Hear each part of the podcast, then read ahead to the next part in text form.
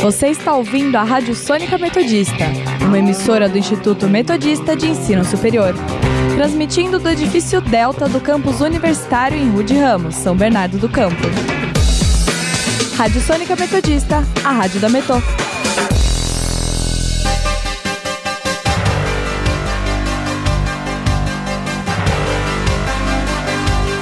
Começa agora o Jornal da Metodista, uma produção do núcleo de rádio da redação multimídia da Universidade Metodista de São Paulo.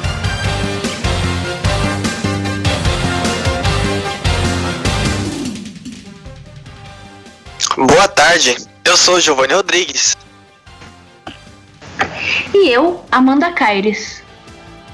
Agora são 5 horas da tarde e está começando o Jornal da Metodista.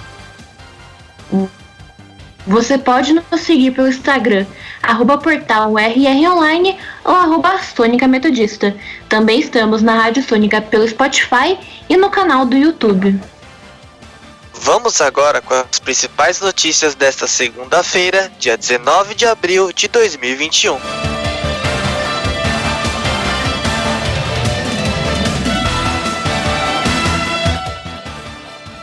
Polícia afirma ter provas suficientes para inquérito do caso Henri. Estados Unidos libera a aplicação da vacina contra o coronavírus para todos os adultos a partir de hoje. Estudo feito pelo Instituto Gamaleya mostra eficácia de 97,6% da vacina Sputnik V. Números da Covid-19 no Brasil e no nosso quadro Giro pelo ABC, os principais destaques dos jornais da região. Saúde.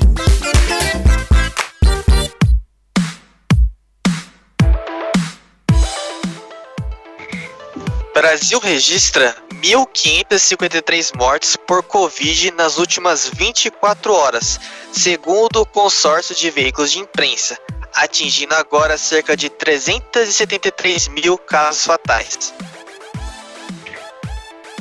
No último levantamento, cerca de 80 mil pessoas foram diagnosticadas com a doença, e agora o país apresenta quase 14 milhões de infectados desde o início da pandemia. O estado de São Paulo tem cerca de 2 milhões 746 mil casos confirmados e mais de 88.300 mortes. No último boletim, a região da ABC teve duas mortes, ultrapassando a marca de 6.990 óbitos desde o início da pandemia. E de acordo com as, com as prefeituras da região e a Secretaria de Saúde do Estado. Em números de infecções, houveram 196 contaminações nas últimas 24 horas, sendo assim, mais de 177.640 pessoas já tiveram a Covid-19 na região.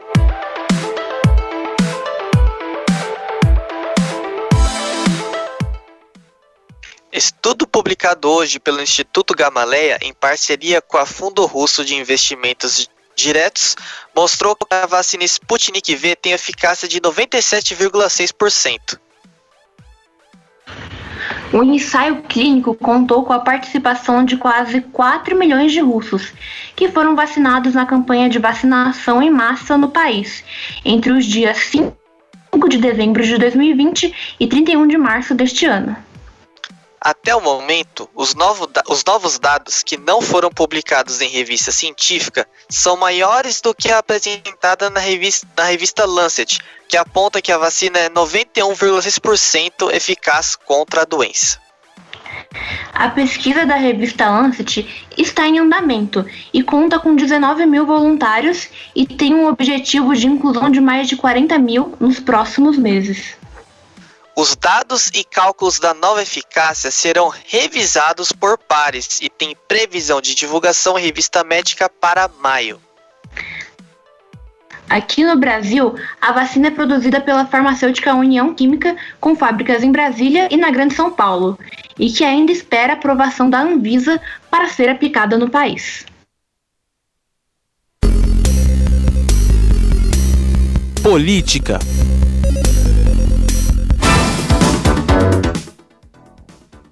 Vice-presidente da República Hamilton Mourão afirma que o Brasil não tem que se comportar como um mendigo para conseguir recursos para combater o desmatamento ilegal. Mourão, que também é presidente do Conselho Nacional da Amazônia Legal, deu essa declaração faltando apenas três dias para a cúpula dos líderes sobre o clima, que, deve, que deverá, perdão, reunir 40 países. Mourão também disse que o financiamento externo pode ajudar, mas que para isso ocorra, o Brasil tem a responsabilidade de apresentar bons resultados. O vice-presidente ainda declarou que o Fundo Amazônia pode receber o dinheiro que o governo deseja, pois ele acredita que se a meta de reduzir de 15 a 20% do desmatamento na Amazônia for atingida, será possível reativar o fundo que está inativo desde 2019. Economia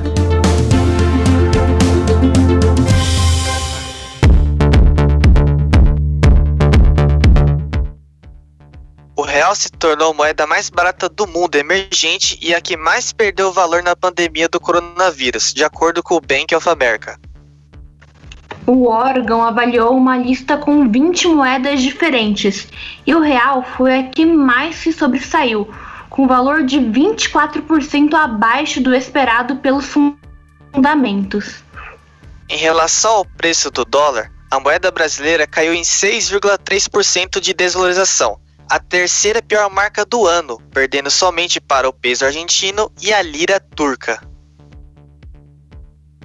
Especialistas afirmam que os motivos do ocorrido podem ser justificados pelo alto risco fiscal, sustentabilidade da dívida incerta e os impactos no desenvolvimento econômico.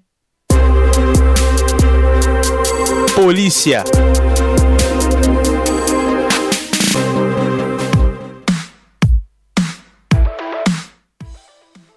Polícia garante que já obtém provas suficientes para concluir a investigação do caso Henri e que não há indícios de que Monique, mãe do menino, também era agredida por Jairinho.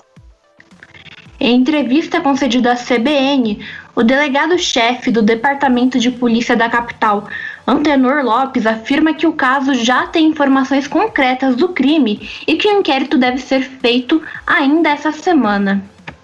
Os advogados de Monique pediram à polícia uma última consulta antes da conclusão da investigação.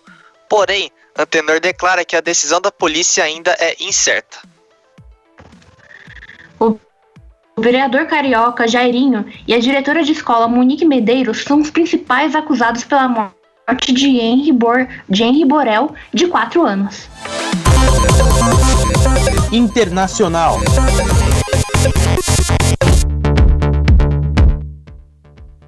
Estados Unidos disponibiliza a vacina contra o Covid-19 para todos os adultos do país a partir de hoje. A aplicação da vacina pode, para qualquer faixa etária já era acessível em alguns estados do país, porém hoje foi oficializado em todo o território americano. Desde a posse presidencial de Joe Biden em janeiro, o país aumentou gradualmente o número de pessoas que eram imunizadas por dia. Atualmente, mais da metade dos, dos adultos dos Estados Unidos já receberam pelo menos a primeira dose da vacina. Em relação à segunda dose, 30% do país já está totalmente vacinado, além de ocupar o primeiro lugar do mundo na administração de doses da vacina contra o coronavírus, seguido por China e Índia. O Brasil ocupa o quinto lugar nesta lista.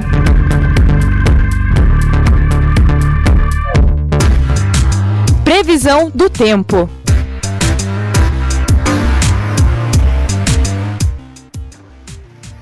Agora são 5 e 9 e vamos conferir como está o tempo com o repórter Ulisses e Samu, que está hoje fazendo a sua estreia no jornal. Boa tarde, Ulisses, e seja bem-vindo.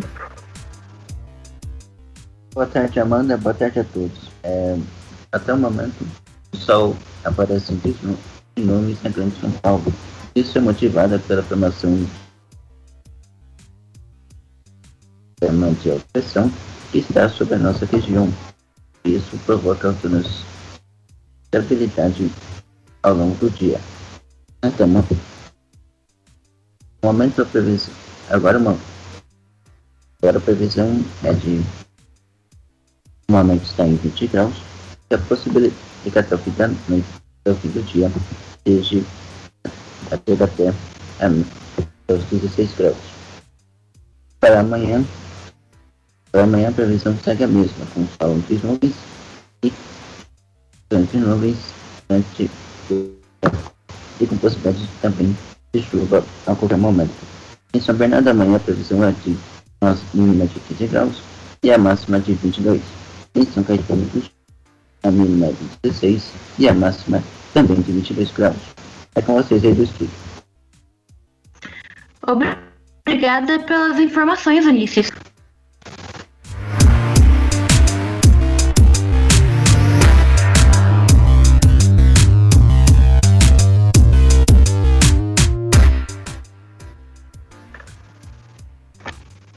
Agora são 5 e 10 e vamos conferir o nosso giro pelo ABC.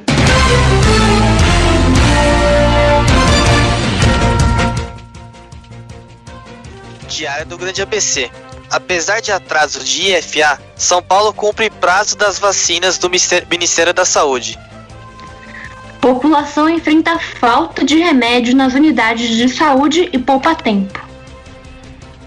ABC do ABC. Grupo Lar em Lar faz doação para pacientes acometidos pelo Covid em Ribeirão Pires. ABC Repórter. Vacinação contra a gripe está liberada em Santo André.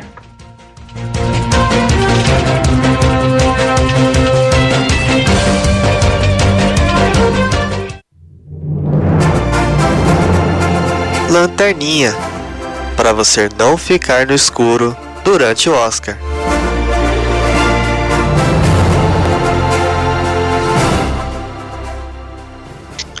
Rádio Sônica Metodista começa a partir dessa segunda até sexta-feira uma cobertura especial da cerimônia do Oscar 2021, que será no próximo domingo, no dia 21.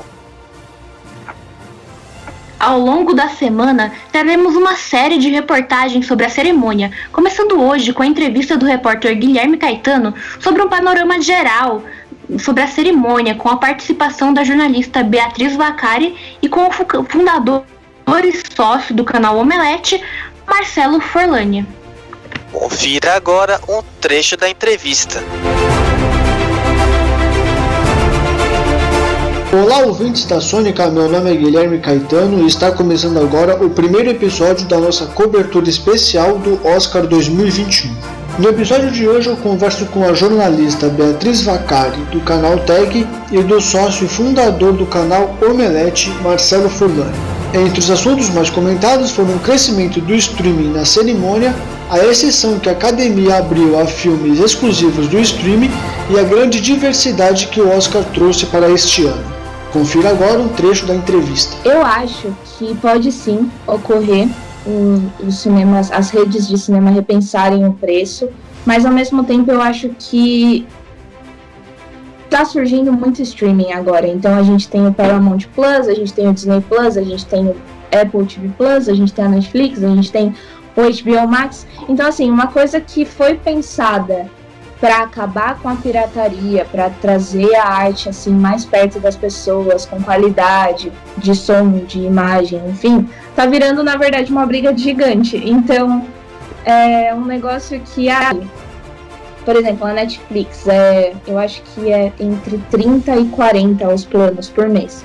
Já é um valor ok, mas aí você vai lá e coloca o Disney Plus, aí você vai lá e coloca o Apple TV Plus. Quando você vai ver, você está gastando muito de streaming e você tá e essas empresas estão alimentando a indústria da pirataria, porque está virando uma competição nada saudável entre elas, para ver quem tem, sei lá, o melhor catálogo, o melhor preço, o melhor aquilo. Quando na verdade o intuito era totalmente outro. Toda a experiência em si é cara. A meia entrada virou um negócio super caro, a entrada inteira, então, nem se fala. Mais a pipoca, mais tudo, estacionamento, etc. Tal, virou uma atividade cara. Então pode ser sim que daqui a alguns anos as redes de cinema tenham que pensar em, em, sei lá, democratizar o preço, abaixar, ficar todo mundo assim, mais ou menos na mesma faixa. Se você lembrar, é, a própria estreia do Avatar, né, uns anos atrás, que quebrou um monte de recorde e tudo mais, era uma maneira de, de tentar se reinventar, né, com o 3D, é, e tudo mais, algo que não dava para ser feito, ser, ser é, para você ter aquilo na sua casa é, naquele momento, né? O 3D funcionando daquele jeito, super imersivo e tudo mais. É, eu acho que precisa disso, né? A gente precisa de achar uma forma de levar as pessoas para o cinema. Mas a gente precisa também que o cinema entenda é, as redes, né, as grandes redes de cinema, entendam também que não dá para você ter apenas é, cinemas como a gente tem hoje em dia, que acho que, não, vou chutar uma estatística, tá, eu não sei aqui de cabeça, mas de que uns 80% a 90% dos cinemas que a gente tem hoje aqui no Brasil são só dentro de shopping centers. É, sabe, cadê os cinemas de rua? Cadê as outras oportunidades das pessoas né, entenderem e irem ao cinema, né? Em 2021 foi, foi a única sessão que a Academia de Artes e Ciências Cinematográficas abriu, justamente por causa da pandemia. Então, filmes que já eram planejados para ir para Netflix, por exemplo, e terem um tempo é, exibido nos cinemas para serem elegíveis ao Oscar, a Academia abriu uma exceção, ou seja, só esse ano não dá, não pode, eles não precisam necessariamente terem esse tempo exibido nas telas dos cinemas para concorrerem ao prêmio. Mas isso já é tipo normal. É, se um filme é, se um filme vai para a Netflix e ele e a Netflix quer colocar ele no Oscar, ele já tem que cumprir essa tela. Eu não acho que isso afeta, mas ao mesmo tempo eu achei muito legal esse ano, com a edição do Oscar desse ano, a gente ter tanto filme no streaming para as pessoas acompanharem, porque as pessoas têm muito essa ideia de que filme do Oscar é um filme cult, quando na verdade a arte não tem que ser cult, a arte tem que ser democratizada, tem que ser para todo mundo. Então, é, isso não vai mudar, foi uma coisa assim só desse ano. Só que ao mesmo tempo é muito legal porque muito mais pessoas conseguem ter acesso a esses filmes premiados, indicados à premiação. É, eles não devem aceitar isso nos outros anos, porque é a academia é, americana de cinema, né? Então é, eles devem preservar é, esse, ou tentar pelo menos, né, preservar esse ato que é ao cinema. É, lembrando que os filmes que estão indicados esse ano, que não, não conseguiram estrear, eles estavam programados para estrear, né? Mas por força das, circunstâncias, eles não, não entraram no, no circuito é, comercial. Então, na verdade, assim, é, é um, um dos pré-requisitos é que tudo bem, ele podia estrear é, nos streams, mas ele estaria programado, deveria estar programado para ser exibido também nos cinemas, assim como foi, sei lá, o Roma no ano anterior, né, todos os filmes, o irlandês também, né, filmes da Netflix nos anos anteriores. Então, eu acho que a academia deve manter ainda esse tipo de, de pré-requisito. Você acompanhou um trecho da entrevista com a jornalista Beatriz Vacari e com o sócio fundador da Omelete, Marcelo Forlani. Eu sou Guilherme Caetano e não deixe de acompanhar o segundo episódio que vai ao ar na próxima terça-feira sobre os melhores filmes para a cerimônia. O episódio 1 da nossa série de reportagens está disponível na podosfera da Rádio Sônica e você também poderá ouvir durante a programação da rádio e conta também com a participação do jornalista Felipe De Martini. Agora são 5 horas e 18 minutos.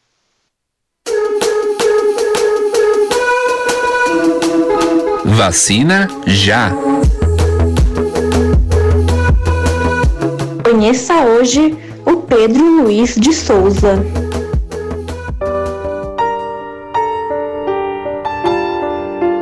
Oi, gente. Hoje, dia 19 de abril, dia do índio, um dia bonito e aniversário de uma cunhada minha também. Só quero dizer o seguinte: sou vacinado pela primeira dose da Coronavac. Fui vacinado no dia 27 de março Vou tomar a segunda agora no dia 24 de abril. Foi uma sensação assim extraordinária. Uma coisa muito boa, parece que eu fiquei é, sei lá o que é, é, é uma emoção tão grande é inexplicável continuo me cuidando lógico continuo fazendo toda aquele de lavagem de mãos é, usando máscara me cuidando o máximo. Não tive nenhum tipo de reação. A reação foi a reação melhor do mundo. Parecia que eu estava ressuscitando. Meu Deus do céu, que coisa boa. Tenho 61 anos, faço 15 de agosto de 59 que eu nasci, faço 62 agora em agosto. E estou muito feliz, muito contente e correndo agora para vacinar todos aqueles que, que moram comigo, que vivem comigo, porque eu acho que é uma coisa muito importante. E é reação zero, totalmente aprovada para mim. Tenho contatos, sou motorista, é, dirijo para muita gente, vou em muitos hospitais, vou a muitos centros clínicos, médicos, tive já passageiros que tiveram Covid e alguns até foram a óbito. Então eu realmente era uma pessoa de muito risco. Então eu queria muito essa vacina, estou muito feliz. E é isso que eu tenho para falar. Para mim é tudo de bom.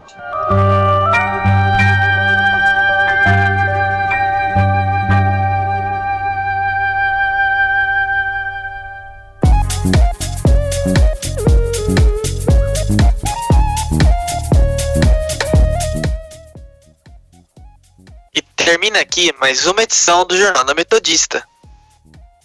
O jornal vai ao ar ao vivo de segunda a sexta-feira, às 5 horas da tarde e reprisa às 9 da noite. E você, caro ouvinte, pode continuar nos acompanhando pelo Instagram, arroba portal RROnline ou arroba Sônica Metodista. Não esqueça que a Rádio Sônica está na podosfera. E além do Mixcloud, você pode nos ouvir no, no Spotify, Deezer, Google Podcasts, Pocket Casts, Radio Public, iTunes, Overcast, Castro e no canal da Rádio Sônica no YouTube. Para mais informações, acesse o nosso portal através do endereço www.metodista.br barra rr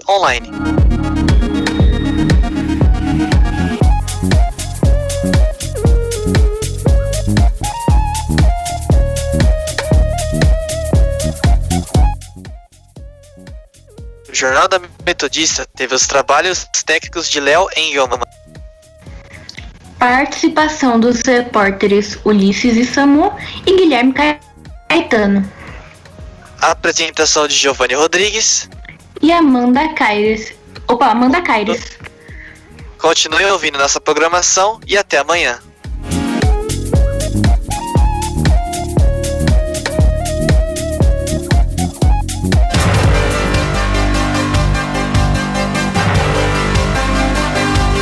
Fica por aqui o Jornal da Metodista, uma produção do núcleo de rádio da redação multimídia da Universidade Metodista de São Paulo.